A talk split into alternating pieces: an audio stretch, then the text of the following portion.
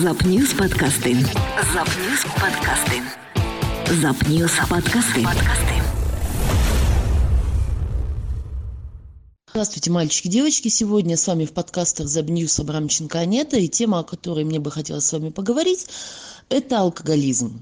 Об алкоголизме у нас говорят в последнее время часто, много и с охотой.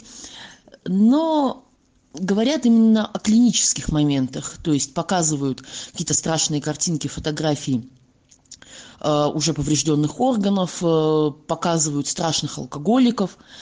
Но обычный человек, который пусть немного, но выпивает, он себя не соотносит с этими образами, поэтому ему кажется, что это далеко, это к нему отношения не имеет. Тем не менее, у молодежи остается много вопросов, э, в частности, многих интересует, если я, ну, не знаю, скажем, после работы выпиваю бутылку пива, являюсь ли я алкоголиком. И вот на какие-то вот такие вот простые бытовые моменты, но очень редко кто разговаривает, поэтому мы решили ликвидировать этот пробел. И встретились э, с врачом-психиатром наркологического диспансера Александром Глущенковым. Э, материалы этой беседы вы можете почитать в наших интервью. Ну а аудиовариант, пожалуйста, вашему вниманию. Итак, давайте сначала разберемся с первым вопросом. А, предположим, что вы рабочий человек, вы устаете на работе и берете бутылочку пива, может быть, две, может быть, не каждую неделю, может быть, не каждый день, но берете, чтобы расслабиться после работы. Являетесь ли вы алкоголиком в таком случае? Здесь нет однозначного ответа, а, поскольку очень важно, в какой семье вы росли и какие традиции были в этой семье. В частности, я говорю о традициях трезвости. Это абсолютно не значит, что у вас а, должны быть э, алкоголики, в роду. Здесь играет значение даже посиделки за столом, то есть традиция отмечания праздников. Э, давайте как бы посмотрим правде в глаза, положим руку на сердце. У нас нет практически семей, где не отмечают праздник с алкоголем. То есть на столе есть алкоголь, и это считается нормой. Даже если не, э, в семье никто не напивается в дрободан при праздниках, все равно у ребенка откладывается в голове, что чуть-чуть выпить по праздникам. Это норма. Ну или там многие многие видели наверное что отцы приходят с работы там ну по чуть-чуть бахнуть. Там пиво там со знакомым с товарищем там по стопочке водки. Это тоже не говорит о том что Точнее, это как раз говорит о том, что в семье нет традиции трезвости. То есть такой человек, он уже автоматически находится в зоне риска. Опять же, это не значит, что вы когда-нибудь сопьетесь, начнете пить беспробудно. Нет, ни в коем случае. Это как раз говорит о том, что вы просто находитесь в зоне риска. Но нахождение в зоне риска это уже есть тревожный звоночек. Тем более, если мы говорим о таком напитке, как пиво. Ну, согласитесь, вот купить после работы, там пару рюмочек, вряд ли кто-то будет. А вот бутылочка пива – это самое оно. Почему опасен этот напиток? На самом деле все очень просто. У каждого вида алкоголя есть своя традиция, традиция употребления. Вот купить, ну, по крайней мере, на начальном этапе, когда человек только-только начинает в это все дело втекать, одному, ну, как-то не камильфо. А вот пиво можно, в принципе, выпить и одному. Там посидеть, телевизор посмотреть, потянуть бутылочку. Ну, ничего же страшного не происходит. И вот здесь есть момент привыкания. То есть э, организм получает дозу алкоголя, он ее получает, может получать достаточно регулярно. Кстати, срок введения э, продуктов распада от 7 до 10 дней. Там э, в каждом случае все индивидуально. Так вот, э, организм получает уже свою дозу алкоголя, он начинает понемножку привыкать к этому. И привычка выпить пиво, она очень плавно может скользнуть к тому, что, может быть, выпить еще что-нибудь покрепче. Ну, не обязательно водку. Есть, в конце концов, энергетики, есть алкогольные энергетики, а, есть вино. Ну, почему бы там с девчонками не посидеть, там пару бокалов не выпить? Расслабиться ведь хочется. И вот здесь у нас начинаются тревожные звоночки. Но, правда, их мало кто отлавливает. Это первый момент. То есть, если у вас есть в семье традиции э, нетрезвости, и если вы выпиваете с определенной периодичностью, ну, скажем, давайте условно, чаще, чем раз в 10 дней, то вы находитесь в зоне риска. Шансы стать алкоголиком у вас повышаются. Перейдем к следующему интересному моменту. Э, вы, наверное, если вы выпиваете, замечали такие ситуации. Например, пили все одинаково вечером, утром один бодрячком бегает задорный, веселый, а второй лежит, встать не может, кряхтит, болеет с похмелья. На самом деле, как утверждают специалисты, это не похмелье. То есть состояние, когда с утра просыпается человек, э, когда утром просыпается человек, ему очень плохо после застолья, это скорее всего отравление продуктами распада алкоголя.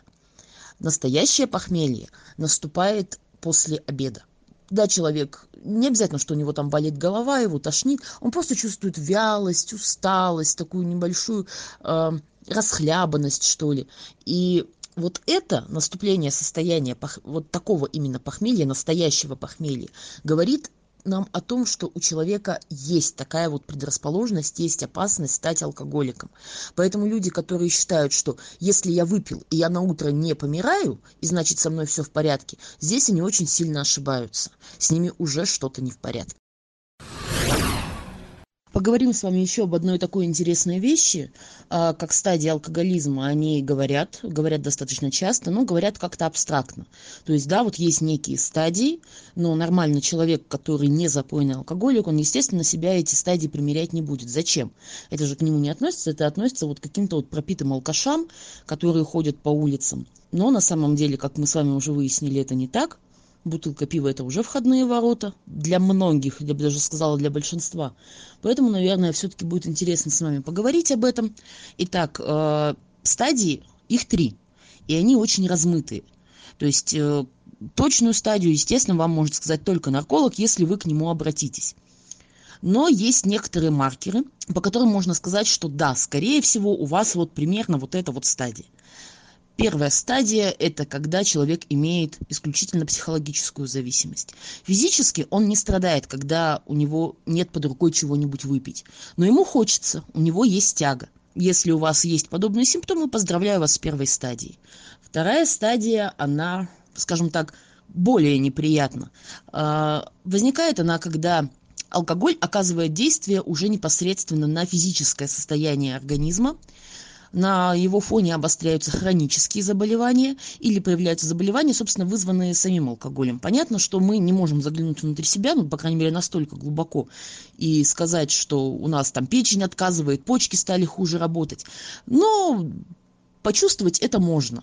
Не знаю, там, выпили вечером, утром болит печень, там тут кольнуло, сям кольнуло, обострился гастрит, который у вас был еще в школьные годы, который потом не давало себе долгое время знать. Вот примерно вот эти вот неприятные ощущения говорят нам о том, что алкоголь уже начал влиять на внутренние органы. Третья стадия – это вот, собственно, то, что себе люди представляют, когда говорят алкоголик, то есть человек, у него это на лице уже все становится видно, а, то есть появляются вот эти вот опухлости алкоголические, а, меняется цвет кожи, меняется структура кожи, а, человек сам не может выйти из запоя. Вот, кстати, запой, такая небольшая ремарка, тоже очень интересный момент. У нас считается, что запой это когда человек пьет несколько дней, потом столько же болеет и обратно возвращается нормально в жизнь. Вот это, это не запой, это ложный запой. Настоящий запой – это когда человек пьет, пьет, пьет, пьет, ему плохо, у него трясутся руки, но он не может ничего сделать, чтобы прекратить это. Самостоятельно из запоя выйти невозможно.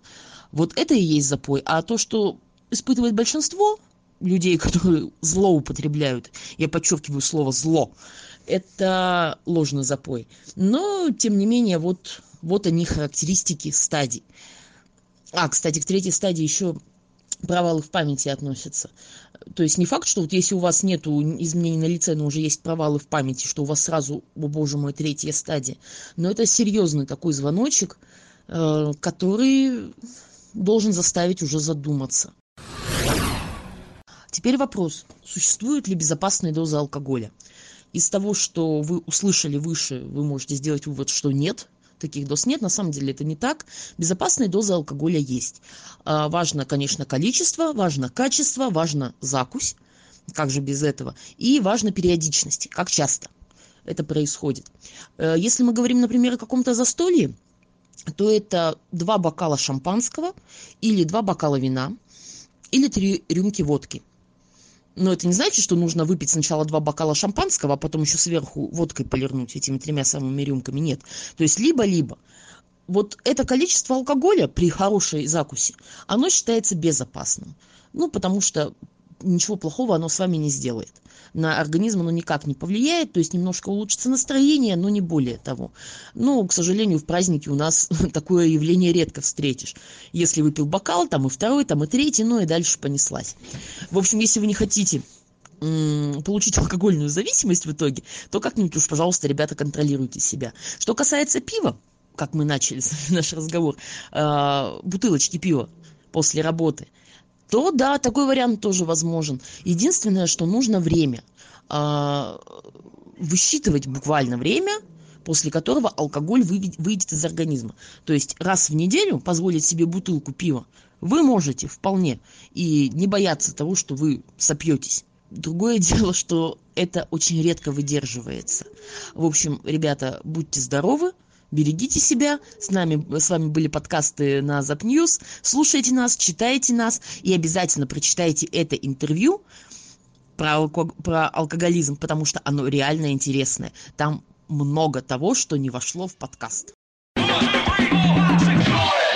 Запньюз подкасты. подкасты. Это был подкаст на Запньюз. Ищите нас и слушайте ВКонтакте, SoundCloud, Google Подкаст и Яндекс Подкаст.